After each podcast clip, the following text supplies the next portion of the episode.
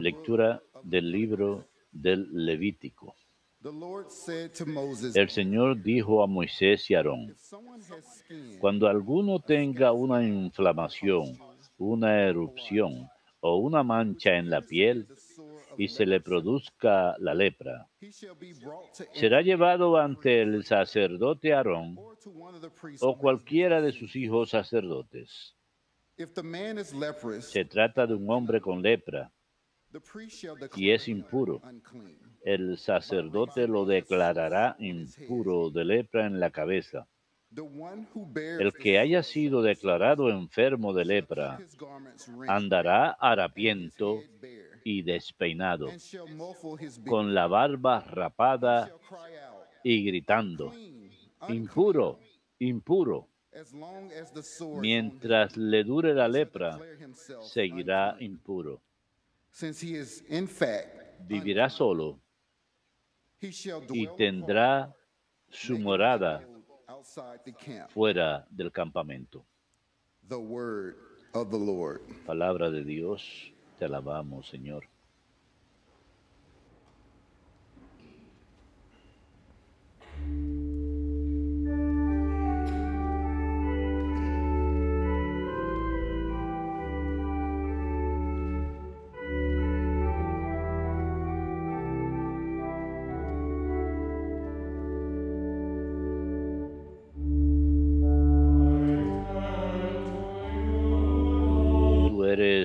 Refugio.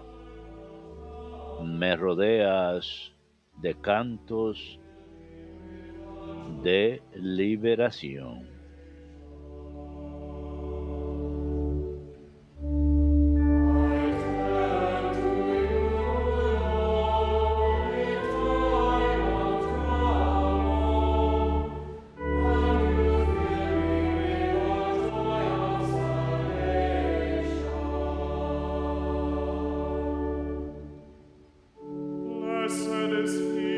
Dichoso el que está absuelto de su culpa, a quien le han sepultado su pecado.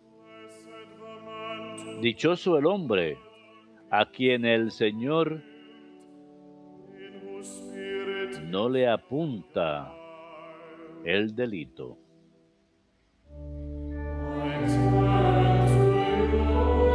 Tú eres mi refugio.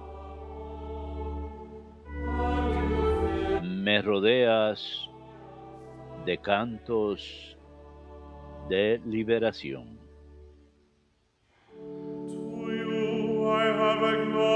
Había pecado, lo reconocí. No te encubrí mi delito. Propuse, confesaré al Señor mi culpa y tú perdonaste mi culpa y mi pecado.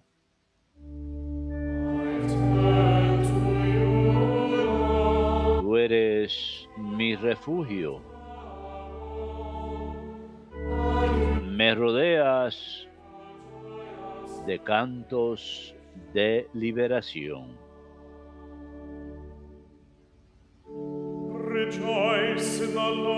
Alégrense justos con el Señor. Aclámenlo los de corazón sincero.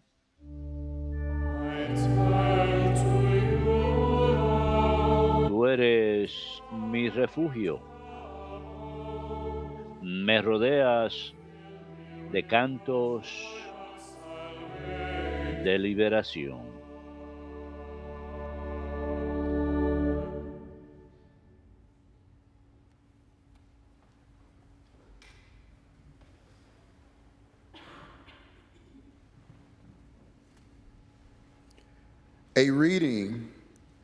Lectura de la primera carta del apóstol San Pablo a los Corintios. Brothers and sisters, Hermanos, whether you eat or drink cuando coman o beban or whatever you do, o hagan cualquier otra cosa, háganlo todo glory of God, para gloria de Dios. avoid giving offense No den motivo de escándalo a los judíos ni a los griegos, ni a la iglesia de Dios. Por mi parte, yo procuro contentar en todo a todos, no buscando mi propio bien, sino el de ellos, para que todos se salven. Sigan mi ejemplo, como yo sigo el de Cristo.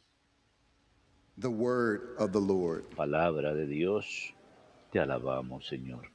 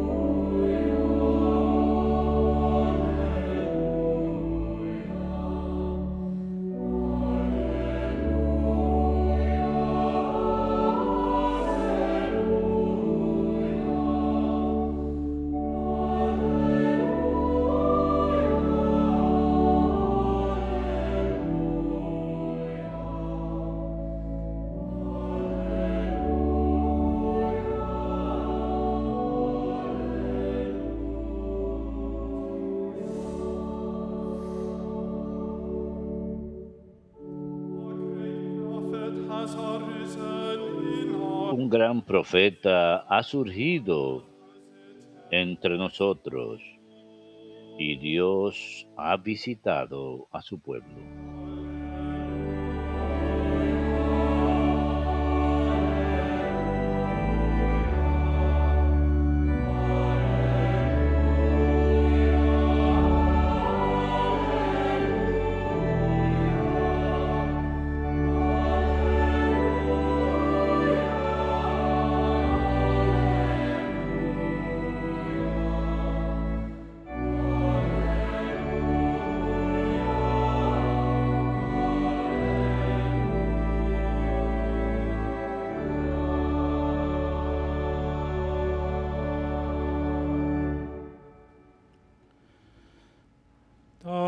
Be with you. El Señor esté con ustedes y con tu espíritu. Lectura del Santo Evangelio según San Marcos.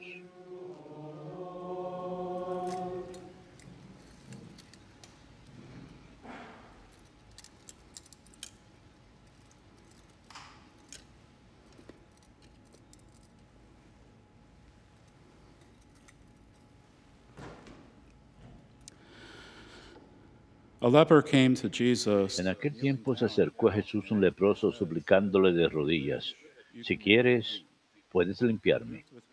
Sintiendo lástima, extendió la mano y lo tocó, diciendo, quiero, queda limpio. La lepra se le quitó inmediatamente y quedó limpio.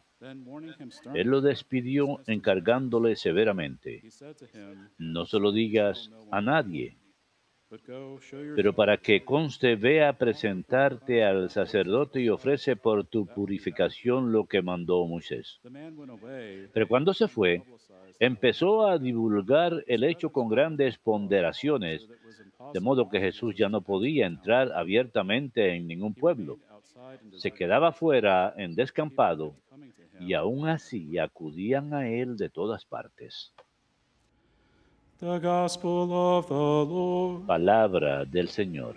Gloria a ti, Señor Jesús.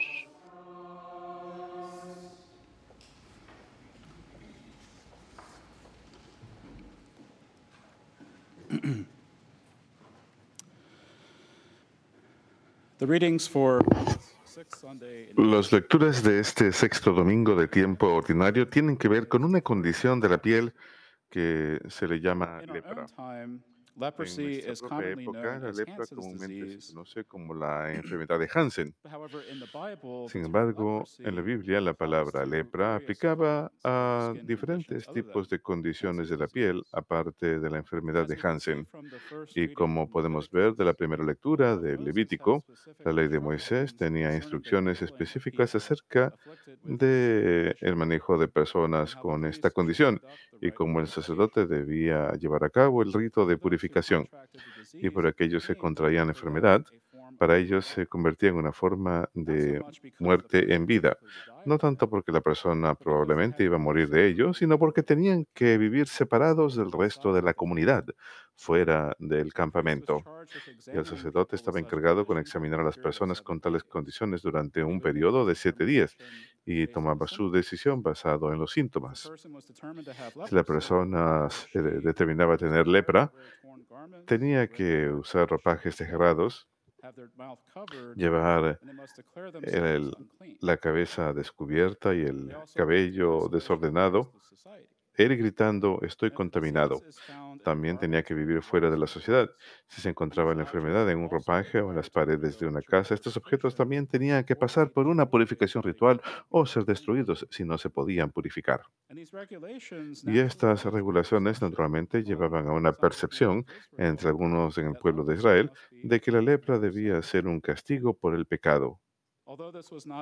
A pesar que esta no era una idea compartida por todos los israelitas, algunos pensaban de esa forma. Después de todo, en el libro de los Números, capítulo 12, Mo- la hermana de Moisés, Miriam, contrae lepra porque habla en contra de Moisés, el ungido del Señor. Por lo tanto, en las mentes de algunos de los israelitas parecería que aquellos afligidos con lepra habían sido castigados por algo que habían hecho. Los leprosos no solo sufrían de los efectos de su condición, sino también enfrentaban separación de su comunidad, familia y amigos, y la posibilidad de ser juzgados pecadores, incluso si no habían hecho nada que mereciera su aflicción, o por lo menos no eran peores pecadores que los demás. Los leprosos realmente eran marginados sociales en su época. Así pues, la primera lectura crea la escena para el encuentro entre Jesús y el leproso en el Evangelio según San Marcos. El leproso que se acerca a Jesús probablemente ya ha sufrido de los efectos físicos y sociales de la enfermedad durante varios años. Habría sufrido la separación, la falta de contacto humano, la ausencia de comunidad y el estigma social de ser marcado como pecador. Y noten que el leproso no pide a Jesús que lo sane de su aflicción, simplemente reconoce que Jesús tiene el poder para limpiarlo. Parece que la preocupación principal de Jesús es ser declarado limpio para poder ser restaurado a su comunidad. Quizás hubiese estado dispuesto a vivir con la condición física si significara que podía ser restaurado como miembro respetado de la sociedad. Sin embargo, mientras que los síntomas de su condición permanecieran físicos, la ley le impide disfrutar su estatus social pleno. Y cuando Jesús ve al leproso y escucha su petición de ser limpio, el texto dice que Jesús se compadece, o sea, tiene compasión por el pobre hombre. En otras palabras, no le grita al hombre que se aleje de él, ni lo juzga ni lo acusa. Más bien, ve el estado de miseria en que está este hombre y se compadece para hacer lo que puede para ayudarle. Cristo no ha venido a añadir a las cargas de los pecadores, quienes ya están cargados con sus pesados y la separación que acompaña a ello. Ha venido a sanar y a restaurar lo que ha sido perdido a través del pecado. El catecismo habla de la compasión del Señor en el párrafo 1503, cuando dice que la compasión de Cristo hacia los enfermos y sus muchas sanaciones de todo tipo de enfermedades son un signo maravilloso de que Dios ha visitado a su pueblo y de que el reino de Dios está muy cerca. Jesús no tiene solamente poder para curar, sino también de perdonar los pecados. Vino a curar al hombre entero, alma y cuerpo. Él es el médico que los enfermos necesitan. Cristo no, es considera- no considera a la persona pecadora como una persona malvada, sino como alguien que es bueno, porque han sido creados por Dios, pero necesitan sanación. Así como la lepra es un mal físico, el pecado es un mal espiritual. Cristo no tiene nada más que compasión hacia los pecadores, así como un médico tiene compasión hacia sus pacientes. No condena a sus pacientes por su condición. Desea su salvación y sanación, no su condena. Desea bendecirlos, no maldecirlos. Y en el mismo párrafo, en el catecismo, dice más adelante, el amor preferencial hacia todos los que sufren, a través de ello Jesús llega a identificarse con ellos. Su amor de predilección para con los enfermos no ha cesado a lo largo de los siglos. Cuando los cristianos encuentran personas que sufren de cualquier f- forma de enfermedad o aflicción, ya sea física, mental o espiritual, la respuesta debe estar inspirada por la respuesta de Cristo. Debemos compadecernos más prestamente en lugar de sentir ira, temor o deseo de venganza o retribución. Los santos en la historia de la Iglesia han sido modelos de virtud cristiana en este sentido. Se han visto llevados por el amor de Cristo a establecer diferentes ministerios dedicados a todas las obras corporales y espirituales de misericordia para que los que tienen hambre reciban comida, los que no tienen techo o hogar, los ignorantes reciban una educación apropiada, los enfermos reciban cuidado y los débiles o los pobres reciban la ayuda necesaria. Los cristianos buscan toda oportunidad para buscar a aquellos que sufren en cualquier manera y tratar de encontrar formas de aliviar ese sufrimiento o proveer el apoyo necesario para esa persona. Si el sufrimiento no puede ser aliviado. Y creemos que Cristo, que con Cristo, ninguna persona está más allá de la redención. Y un maravilloso ejemplo moderno de cómo los cristianos pueden ayudar a aquellos que son considerados marginados sociales, lo encontramos en un programa en eh, Los Ángeles que se llama Bon Boy Ministries, establecido por el padre jesuito- jesuita Gregory Boyle en 1988. El padre Boyle había sido párroco a finales de los 80 en la iglesia Dolores, un lugar donde había la concentración más grande de actividad pandillera en la ciudad entera de Los Ángeles. En entonces, había ocho pandillas en guerra unos contra otros y la violencia había cobrado las vidas de muchos jóvenes. El padre Boyle se, se inspiró a fundar Homeboy Ministries porque tenía que sep- sepultar a esos muchachos muertos por la violen- violencia pandillera. Al comienzo fundó una escuela y un programa de empleos y trató de encontrar negocios locales dispuestos a contratar personas convictas de delitos mayores, pero no podía reunir suficientes. Esto llevó al establecimiento de negocios, como una panadería, donde ex pandilleros tenían la oportunidad de alejarse de su antigua forma de vida y empezar a ganarse la vida honestamente, con un verdadero empleo honesto. Y algunos de los servicios, gracias a las donaciones, incluía por ah, eliminación gratis de tatuajes, manejo de casos, consejería laboral e incluso alguna capacitación laboral. Mantenían una política de puerta abierta, de manera que incluso aquellas personas que decidían irse de Homeboy Industries siempre eran bienvenidos a regresar. Nunca había una actitud de te marchas y nunca vuelves.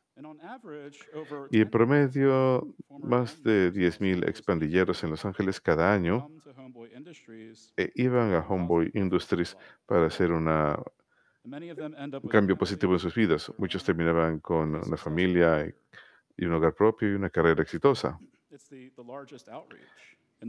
Es el programa más grande del mundo de ayuda para expandilleros.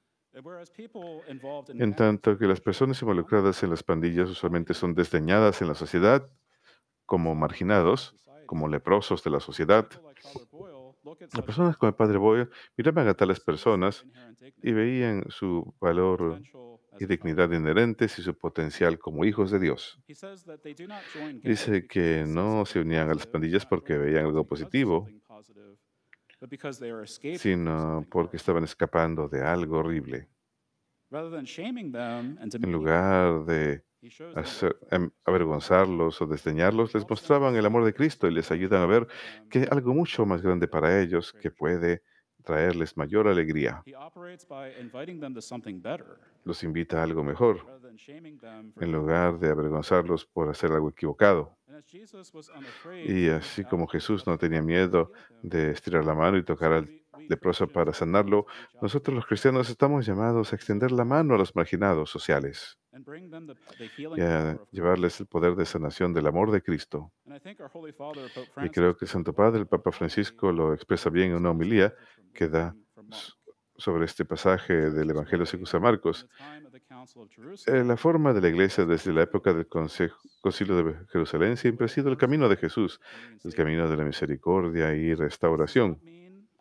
Esto no quiere decir desestimar el peligro de los lobos que van al rebaño, sino recibir al Hijo pródigo, sanando las heridas, estar dispuestos a ponernos manos a la obra y no quedarnos en los márgenes mirando pasivamente el sufrimiento del cuerpo, del mundo.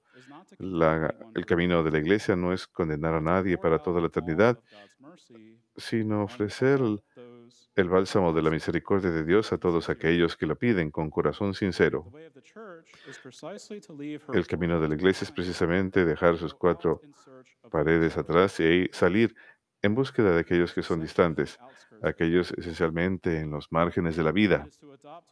Eso es adoptar plenamente el enfoque de Dios, quien siguió, quien dice, no son los sanos los que tienen necesidad de médicos, sino los enfermos. He venido a buscar no a los justos, sino a los pecadores.